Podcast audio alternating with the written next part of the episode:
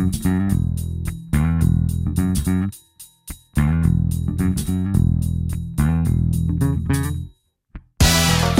Viva! Estamos no Serviço Público Bloco de Notas, estamos com Francisco Ferreira. Ele é professor no Departamento de Ciências e Engenharia do Ambiente da Faculdade de Ciências e Tecnologia da Universidade Nova de Lisboa. É também investigador do CENSE, o Centro de Investigação em Ambiente e Sustentabilidade. É colaborador de vários meios de comunicação social. É licenciado e doutorado pela Universidade Nova de Lisboa, pela FCT. Tem uma vasta obra publicada nas áreas da qualidade do ar, das alterações climáticas e do desenvolvimento sustentável presidiu a Quercus entre 1996 e 2001 e depois ainda se manteve por lá até 2011. É agora o presidente da Zero, da Associação Sistema Terrestre Sustentável, que é uma organização não governamental de ambiente com atividade nacional. Professor Francisco Ferreira, muito obrigada por ter aceitado este convite de ajuda aos alunos do secundário, mas também por quem se interessa por uh, saber mais. Nós vamos falar de energia, de aquecimento global e de combustíveis. Sabemos que o conceito de energia é muito vasto e que junta várias áreas do conhecimento e, portanto, começava já por lhe perguntar de que tipo de energia é que falamos quando, por exemplo, levantamos uma caixa do chão e transformamos isso em energia. O que é isto? De que é que estamos a falar? Ora bem, a energia é realmente um conceito muito importante porque ele está sempre connosco e, e realmente nós Nada se faz sem energia, com... não é? Nós precisamos de energia, ela vai, é obviamente, sempre estar a, a transformar-se, digamos assim, entre diferentes modos. Portanto, a energia, eu lembro-me precisamente do secundário em que se dizia, bem, a energia é a capacidade de desenvolver trabalho. Nós temos uma, uma unidade que é utilizada para medir precisamente esta grandeza, que é o Joule, eh, uhum. sendo que nós estamos muito habituados, por exemplo, em nossa casa, em lidar com algo mais simples, porque de acordo com o uso da, da, energia, eh, nós acabamos por usar algumas unidades mais específicas. Por exemplo, em nossa casa, nós, no que respeita à eletricidade, falamos do quilowatt-hora. É isso que se paga e, portanto, na conta, é verdade. é isso que nós pagamos na conta, exatamente. Portanto, é basicamente a, a potência que nós eh, estamos a utilizar vezes o tempo e por isso é que nós, por exemplo, é, é uma conta que eu acho que todos nós deveríamos saber fazer e que foi muito importante nos dias eh, frios, que tem a ver com o facto de se nós tivermos um aquecedor de 1000 watts, ou seja, de 1 kilowatt, e se ele estiver ligado permanentemente durante uma hora, nós vamos ter 1 kilowatt hora. Essa medida de energia, que é o que nós vamos pagar, neste caso de energia elétrica, ronda os 20 cêntimos. E, portanto, se nós fizéssemos estas contas antecipadamente, se calhar tínhamos bem a noção de que teríamos de ter mais cuidado. E aqui Sim. e é um aquecedor baixinho. Há uns com, com 2 mil watts, por exemplo, e já são 40 cêntimos. Agora, é. uh, imagine que tem esse aquecimento ligado às 24 horas. Bem, aí já estamos a falar de 40 cêntimos vezes 24.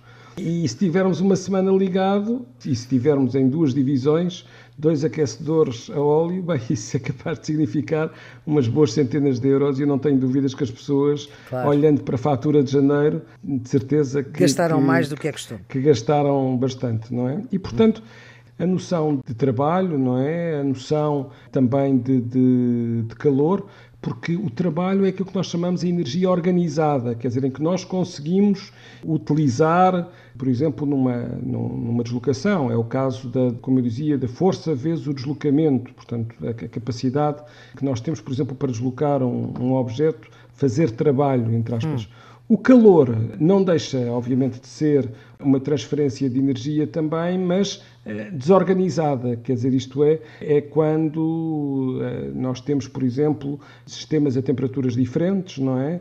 É, no fundo, aquilo que leva a, a, que nós tenhamos toda uma atmosfera dinâmica à escala mundial é porque eu vou ter diferentes temperaturas no planeta e essas temperaturas vão ter toda uma influência noutros fatores, em particular causando diferenças de pressão que depois levam a que eu tenha o vento, a que eu tenha a circulação atmosférica à escala global. Uhum. Mas, portanto, eu tenho aqui a ideia de que eu posso ter a energia transferida entre sistemas quer como trabalho, quer como calor, quer como radiação.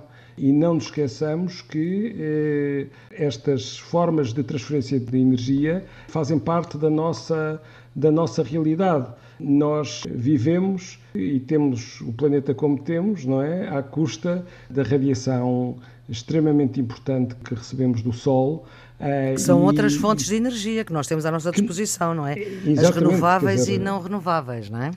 Antes de mais, um aspecto curioso é que eu estávamos a falar das transferências de energia e nós temos um problema grande, eh, como sabemos, que é o aquecimento global. E o aquecimento global tem a ver com o facto de a nossa atmosfera terrestre, ela felizmente funciona como uma estufa. Ou seja, felizmente. nós, felizmente, felizmente, Sim. o problema vem mais tarde. O problema é o Ou efeito seja, da estufa, mas já, o, já o lá problema é se nós, ainda bem que ela funciona como uma estufa, nós recebemos a, a radiação com diferentes comprimentos de onda da vinda do Sol, que depois se vai transformar em calor, nomeadamente quando uh, reflete na superfície uh, terrestre, e se tudo estivesse a funcionar bem, a quantidade de energia que a Terra recebe seria igual à quantidade de energia que nós libertaríamos da atmosfera para o espaço, que se perderia no sistema.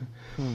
E, e, como digo, ainda bem que temos uma estufa. Porquê? Porque nós, se não tivéssemos determinados gases que armazenassem este calor, a nossa temperatura seria de menos 18 graus Celsius em termos eh, globais. Nós, em física, habitualmente não vamos falar dos Celsius, vamos falar dos Kelvin. O Kelvin é uma escala em que 0 graus Celsius corresponde a 273,15 Kelvin. E, portanto, se nós não tivéssemos, como digo, esta capacidade da atmosfera reter o calor, nós eh, teríamos uma temperatura de menos 18 graus, como eu disse, ou seja, uhum. de 255 Kelvin. Mas, felizmente, nós temos uma temperatura média de 15 graus, 16 graus e, portanto, é ela que permite a vida como temos. Agora, se começarmos a ter na atmosfera mais gases, capazes de reter esse calor eh, que seria dissipado para o espaço, uhum. o que acontece é que a temperatura vai aumentar. E, portanto, nós temos as emissões poluentes são nada mais, nada menos do que emissões de gases com efeito estufa. Que na atmosfera, só para se ter uma ideia, o dióxido de carbono, que, que, é um gás que faz parte do sai nosso a dia. Cada vez, sai. exatamente, cada vez que nós Expiramos. Eh, exalamos, nós estamos a, a, emitir CO2, mas esse é um CO2 que não tem problema, é um CO2 biogénico, é um CO2 que faz parte do equilíbrio do, do, normal ciclo de carbono. O problema está no dióxido de carbono que é emitido a partir, por exemplo, da combustão, da queima dos combustíveis fósseis. Há aqui uma pequena nota que a nossa atmosfera é composta, acima de tudo, por azoto, cerca de 78%, de oxigênio, cerca de 21%, e gases como o dióxido de carbono, apesar de eles serem vitais na fotossíntese para termos matéria orgânica a ser eh, construída pelas plantas, eles representam 0,04% da composição da atmosfera. Portanto, o CO2 é uma pequeníssima fração, mas é absolutamente crucial na regulação da temperatura da Terra. E vamos então para os combustíveis, não é? Uhum. Nós temos fontes de energia não renováveis, e estas realmente são a causa deste problema do aquecimento global e das consequentes alterações climáticas, portanto, das ondas de calor, do aquecimento da temperatura, do aumento do nível do mar, porque com o aquecimento temos a expansão dos oceanos e o degelo, portanto, e tudo isso leva a que eu tenha um aumento do nível do mar. E nós, desde a Revolução Industrial, fizemos esta grande aposta no quê? No carvão, Sim. no petróleo e no gás natural que são as também tais temos, energias não renováveis. Exatamente, temos que acrescentar aqui também a energia nuclear, que provém do urânio, eh, mas que não é um processo de combustão. Não, deixa de ser considerado um combustível, portanto, é um processo que é a fissão, não emite dióxido de carbono, mas não deixa de ser problemática pelos riscos que sabemos que a energia nuclear tem em termos da radioatividade, em termos da dificuldade que temos de dar destino aos resíduos. mas em termos de aquecimento global, é o carvão, o petróleo e o gás natural. Uhum. E depois temos o lado, eu diria, não diria 100% verde, porque temos que ter a noção que qualquer energia ou qualquer forma de fonte de energia tem sempre as suas consequências. Mas temos o solar, quer através dos painéis fotovoltaicos, por exemplo, eh, para a produção de eletricidade, quer através dos chamados coletores solares que nos permitem aquecer a água, a água uhum. sanitária. Temos a energia eólica, do, vento. desde há muito tempo que nós utilizamos para a agricultura, por exemplo, para extrair água dos poços. Que agora para moer a farinha também, não é? Exatamente, exatamente, os moinhos de vento, sem, sem dúvida. A energia é hidráulica, estamos a falar das barragens, estamos a falar também da energia das ondas, das marés, a maremotriz, a biomassa, que é no fundo transformar, tal como nos combustíveis fósseis, nós transformarmos a energia química que está num determinado material em calor e em movimento de uma turbina que vai permitir e de um gerador que permite transformar essa energia em eletricidade e a energia geotérmica que temos, por exemplo, nos Açores. Uhum. Mas o solar é aquela que está atualmente em grande expansão em Portugal. O vento, a eólica também tem uma, uma fração importante. E, como digo, todas elas têm também alguns impactos ambientais. Não é? Eu, para fazer uma barragem, tenho que destruir algumas zonas significativas. E há aqui só dois conceitos que me parecem importantes. Um é o conceito de rendimento. Vamos pensar, por exemplo, no carvão. Sim. Ou até na lenha, eh, numa As central lareiras. de biomassa. Aqui eu estava a pensar mais numa, numa, naquilo que se chama uma central de biomassa, portanto, tu a queimar carvão, vamos supor. Nós encerramos a central de Sines, vamos ter a central do Pego a vir a ser encerrada, mas serão grandes centrais para a produção de eletricidade. Ora bem, o rendimento destas centrais é na ordem dos 32, 33%. Ora, o que é que isto significa?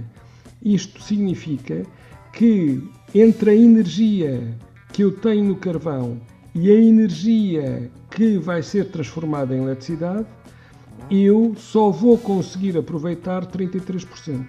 Ou seja, os outros 66% são desperdício? Uh, são desperdício. Portanto, é a energia dissipada na forma de calor que eu não vou utilizar nesta transformação de energia química para energia elétrica. Vamos ficar por aqui, vamos voltar a falar com o professor Francisco Ferreira ainda sobre estas questões, aqui no Serviço Público Bloco de Notas. A produção é de Ana Fernandes, os cuidados de emissão de Rui Fonseca. Nós voltamos amanhã para este programa que ajuda quem está nos últimos anos do secundário, mas também para quem tem interesse em saber mais. Tenham um bom dia.